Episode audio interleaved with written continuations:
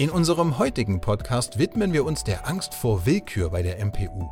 Diese Angst entsteht oft aus Unsicherheit und Missverständnissen über den MPU-Prozess. Natürlich nehmen wir Ihre Befürchtungen sehr ernst. Die Angst vor Willkür bei der MPU rührt oft von der Annahme her, dass die Prüfer subjektiv entscheiden. Es ist jedoch wichtig zu verstehen, dass die MPU ein standardisierter Prozess ist, der auf festgelegten wissenschaftlichen Kriterien basiert.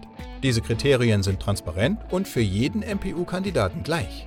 Die Prüfer sind ausgebildete Verkehrspsychologen wie übrigens auch alle Mitarbeiter bei der MPU-Akademie, die sich an diese Richtlinien halten müssen. Zudem gibt es Kontrollmechanismen, die sicherstellen, dass die Prüfungen fair und immer gleich durchgeführt werden.